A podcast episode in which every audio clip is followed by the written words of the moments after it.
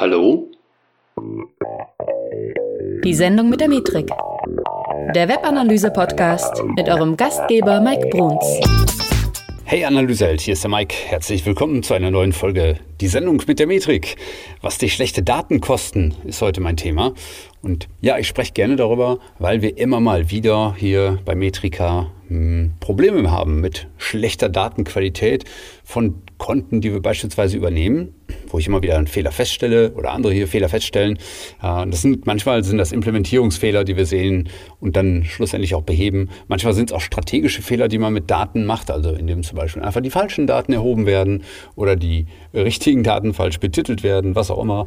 Ähm, ja, auf jeden Fall gibt es da ziemlich viele Möglichkeiten, seine Daten schlecht zu machen. ich möchte heute mal darüber reden, was bedeutet das denn eigentlich für dein Business, wenn du solche Daten hast? Vielleicht definieren wir am Anfang noch mal ein bisschen präziser. Was sind denn überhaupt schlechte Daten? Also, wann immer Daten in unseren Augen mies sind oder vielleicht sogar Abbrüche im Tracking zur Folge haben, dann finde ich, sind sie erstmal grundsätzlich schlechter und manchmal eben auch das strategische Thema, das ich gerade schon erwähnt hatte. Also wir können da vielleicht noch mal ein bisschen abgrenzen. Also auf der einen Seite vielleicht ich würde es vielleicht mal unpräzises Messen nennen. Das heißt, vielleicht sind die Werte, die wir in unseren Web-Analyse-Tools finden, also vor allen Dingen in Google Analytics bei uns, ähm, vielleicht stimmen die Werte nicht so ganz. Ja, die sind nicht so ganz exakt. Ja, vielleicht, weil entweder vielleicht ein paar Nachkommastellen mal fehlen oder weil vielleicht äh, das eine oder andere naja, das eine oder andere im Tracking nicht, nicht implementiert wurde ähm, und vielleicht dementsprechend kleinere Messpunkte fehlen und so weiter. Also ich würde das mal so als unpräzises Tracking ähm, überschreiben. Dann gibt es dagegen natürlich zu halten vielleicht auch ein grundsätzlich falsches Tracking. Also wenn die Werte erstmal grundsätzlich falsch sind, die darüber gehen. Also wenn vielleicht, keine Ahnung, äh, die Werte alle geteilt durch 10 sind oder wenn nur jeder zweite Seitenaufruf da ist oder, äh, oder was auch immer. Ja? Das ist sicherlich ein falsches Tracking. Ja? Dann gibt es dazu vielleicht noch gesampeltes. Ähm, also wenn wir nur Stichproben von Daten sehen und die vielleicht wieder hochgerechnet wurden, auch das kann zu Fehlinterpretationen führen am Ende, ähm, die dann ebenfalls wieder, ja, ich sag mal, Konsequenzen haben. Äh, dann natürlich auch das Thema lückenhafte Daten.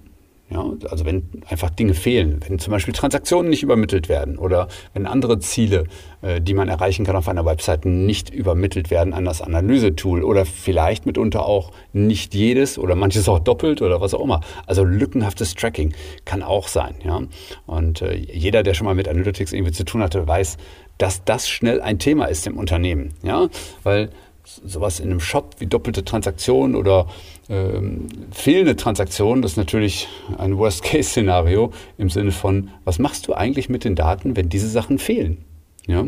Ähm, natürlich sind Abweichungen normal, ist völlig klar. Äh, die sind normal und die können jetzt auch technisch bedingt nicht unbedingt immer auf 100 Prozent erhoben werden. Also Bestes Beispiel ist, das Tracking ist in den allermeisten Fällen JavaScript-basiert äh, und wird in einem Browser des Nutzers ausgespielt. Ja? So, wenn dieser Nutzer beispielsweise gerade Probleme mit JavaScript hat oder ähm, vielleicht sogar deaktiviert hat oder einen Adblocker laufen hat und so weiter, dann sind solche Daten mitunter einfach nicht greifbar für uns. Ja? Und äh, das müssen wir immer so ein bisschen im Hinterkopf bewahren. Das heißt, eine hundertprozentige Datenqualität wird es aus meiner Sicht heraus normalerweise nicht geben können. Ja, das heißt, mit diesen Abweichungen müssen wir einfach leben. Naja, jetzt kann es aber auch sein, dass wir eben Fehler machen in der Implementierung oder dass eben Probleme da sind, die man im Vorfeld vielleicht nicht gesehen hat. Ähm, und dann müssen wir uns eben mit dem Thema Zuverlässigkeit der Daten einfach nochmal ein bisschen auseinandersetzen. Letztendlich muss das Ziel immer sein, die Datenqualität so hoch wie möglich zu halten, weil jedes Prozentpünktchen mehr an Datenqualität hilft auf verschiedenen Ebenen uns ja, das Leben auch leichter zu machen und vor allen Dingen auch am Ende Entscheidungen zu treffen.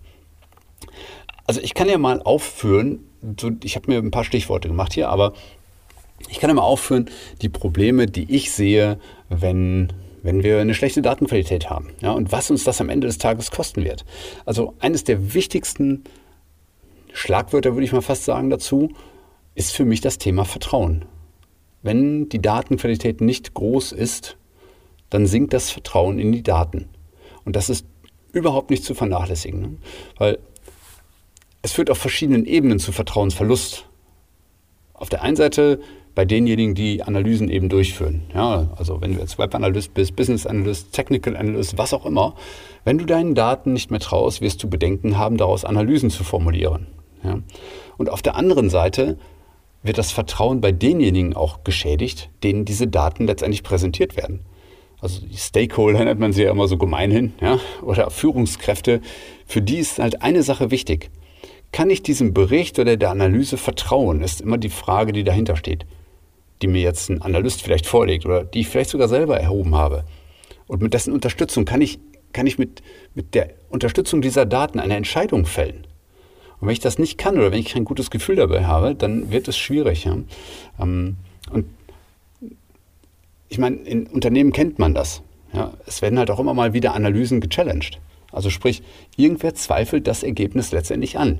Und das ist immer schwer dann für einen Analysten in diesem Fall, wenn die Datenqualität nur bedingt gut ist, ausreichend vielleicht gerade so oder mangelhaft vielleicht sogar, dann diesen, diese Challenge zu akzeptieren und auch ein gutes Gegenargument zu bringen.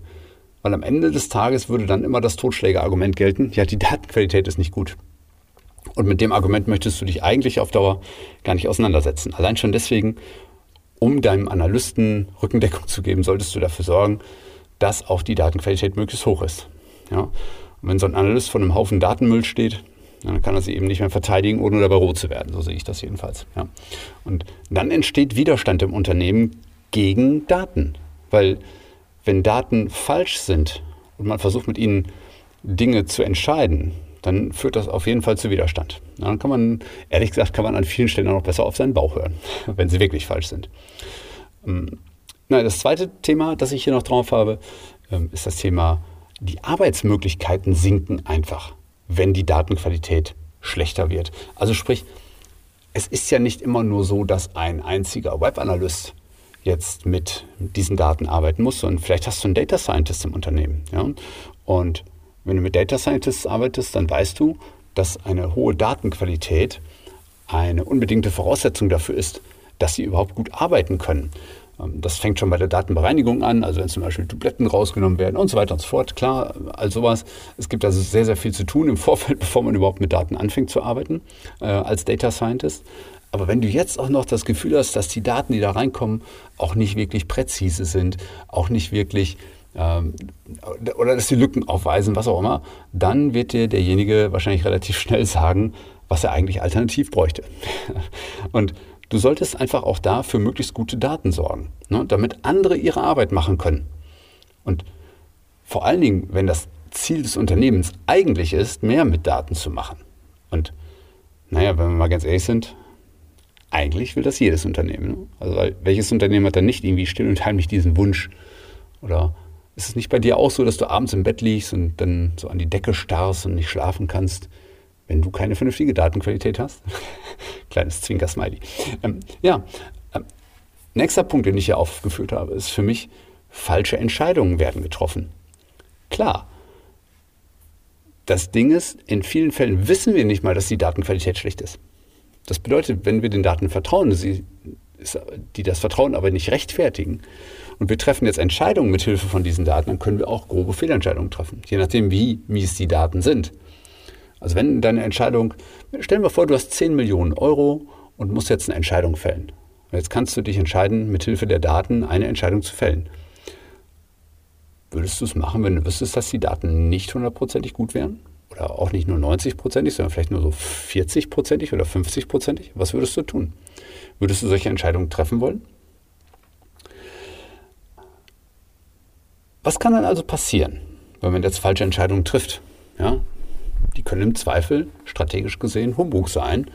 Äh, oder sie können zumindest äh, vielleicht auch irgendwie eine gewisse Stagnation bewirken, weil man irgendwie auch keine eindeutigen Ergebnisse daraus holt.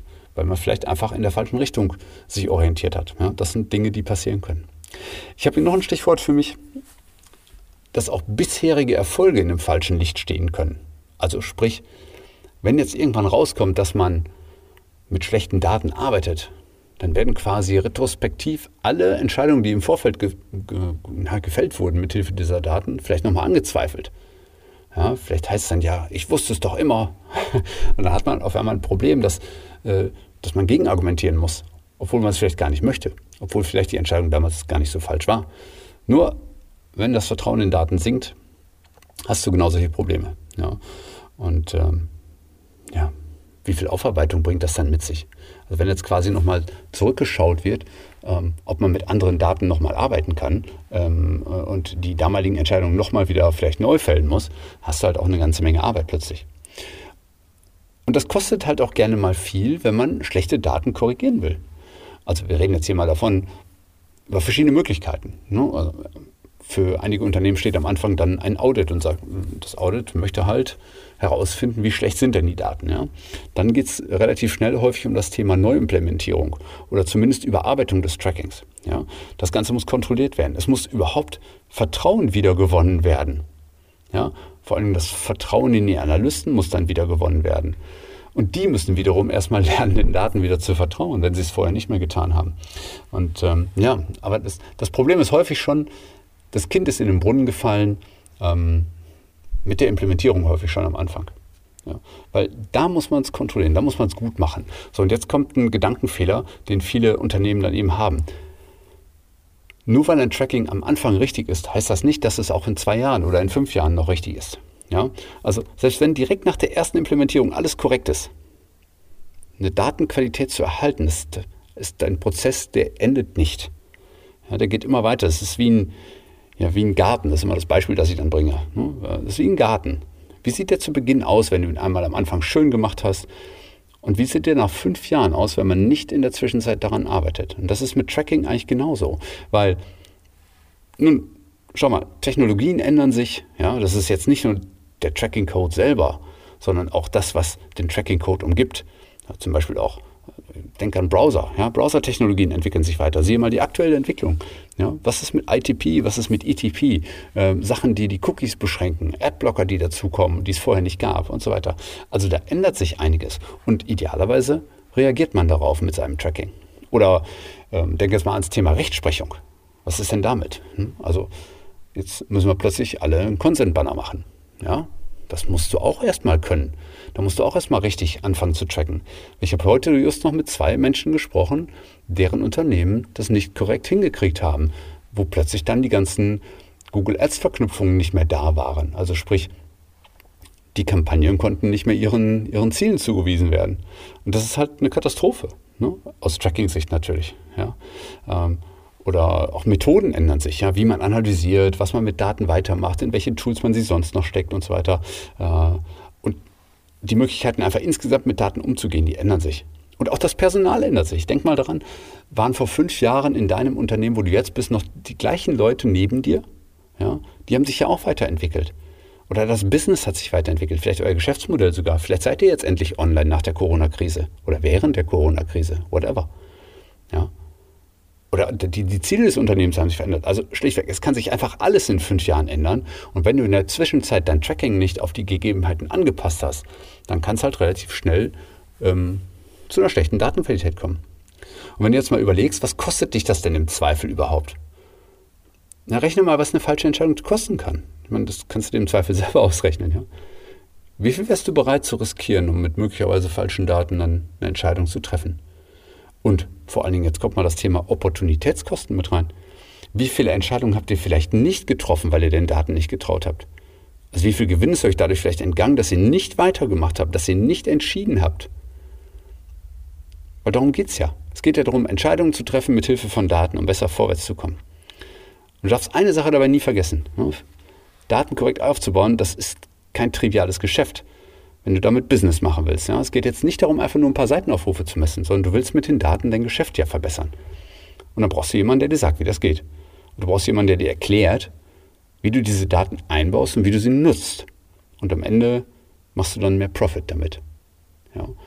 Das ist das, was wir dir mitgeben können. Also, wenn du da in der Richtung ein Problem bei dir spürst oder wenn du glaubst, dass deine Daten nicht in Ordnung sind, dann melde dich mal bei uns. www.metrika.de und dann reden wir über deine Daten. Und ich würde mich wirklich freuen, wenn wir da mal zu einem Gespräch zusammenkommen. Weil ich weiß, die aller, allermeisten Unternehmen haben diese Probleme. Also, check das mal, führ einfach mal ein Gespräch mit uns und dann gucken wir uns deine Sachen an. Und dann machen wir euch besser und geben euch mehr Profit. Und ja, war eine schöne Folge 102, muss ich sagen. Schon Folge 102. Mann, oh Mann. Nein, ich würde mich freuen, wenn ihr auch in 14 Tagen wieder dabei seid bei der Sendung mit der Metrik. Ich werde mir, ähm, werd mir in der Zwischenzeit was Gutes einfallen lassen, weil ich habe in letzter Zeit viele, viele Kundengespräche geführt und alle haben oft ähnliche Probleme. Und ich weiß mittlerweile wirklich, wie man diese Probleme strukturiert angeht. Und das ist das Schöne. Ne? Es gibt einfach ein System dahinter. Und wenn du wissen willst, wie es geht, auch dann bist du herzlich eingeladen, mit uns darüber zu reden. Also, ich freue mich drauf. Wir hören uns in 14 Tagen spätestens bei der nächsten Folge von Die Sendung mit der Metrik. Mach's gut.